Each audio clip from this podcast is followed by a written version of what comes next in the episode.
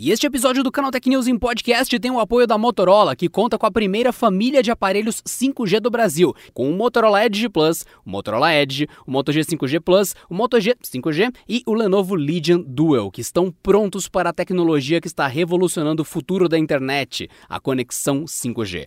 Com ela você baixa filmes em questão de segundos e se diverte em streaming de jogos online sem nenhuma lentidão. Conheça a família 5G da Motorola, os primeiros 5G do Brasil. Você está ouvindo o Canaltech em podcast. Eu sou Adriano Ponte e essas são suas notícias de tecnologia de hoje.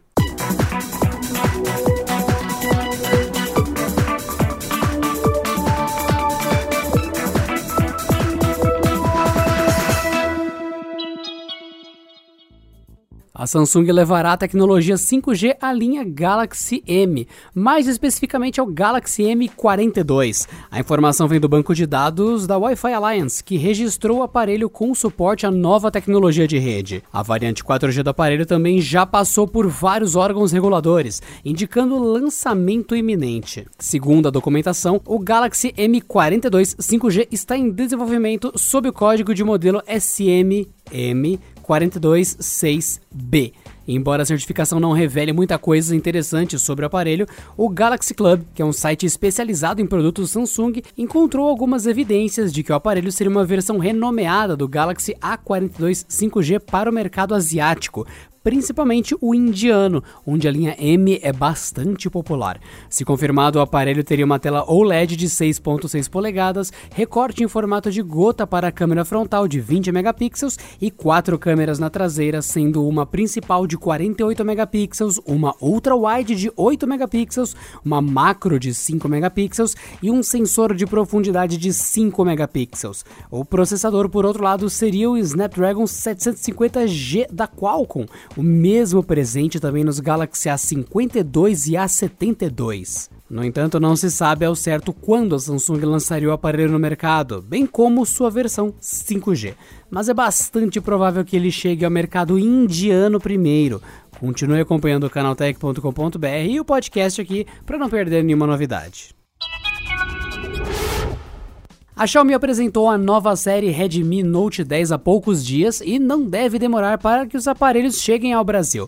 A variante 4G do modelo básico já está homologada na Anatel e outros também estão na fila para documentação. Por enquanto, apenas a certificação está disponível no sistema da agência brasileira. E trata-se do Redmi Note 10 4G, modelo mais básico da série com tela de 6.43 polegadas além de processador Snapdragon 678 e bateria de 5020 mAh. Esta variante tem suporte ao 4G e Wi-Fi Dual Band e vem com um carregador de 33 watts na caixa, segundo a documentação. O aparelho foi homologado no dia 5 de março, um dia depois da apresentação da linha, mas a documentação só apareceu entre o final da tarde de ontem, 10 de março, e o começo da manhã desta quinta-feira. Ainda não há data para o anúncio oficial de nenhum modelo da série Redmi Note 10 no Brasil, e a Xiaomi sequer divulgou oficialmente quais modelos pretende trazer para o Brasil.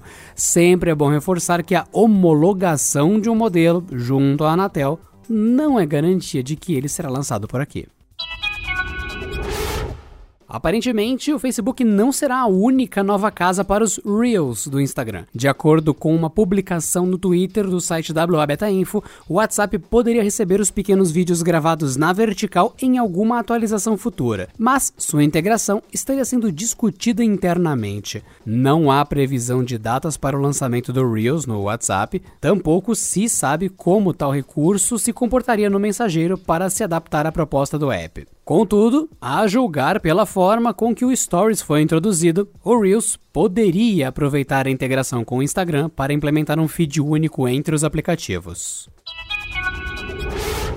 Após 10 anos sem muitas novidades, o TweetDeck deve ganhar uma nova versão com mudanças significativas ainda em 2021. Contudo, o que irá mudar ainda é uma incógnita. Em entrevista ao The Verge, o chefe de produtos do Twitter, Kevin Beckport, falou sobre uma possível atualização completa da plataforma. De acordo com ele, a empresa está trabalhando numa grande mudança que afetará todo o TweetDeck. No entanto, ainda não se sabe quando essa nova versão poderia ser lançada. Além disso, uma matéria da Bloomberg aponta que o TweetDeck pode ganhar uma versão paga futuramente, com alguns recursos extras. Nesse caso, o Twitter ainda não confirmou.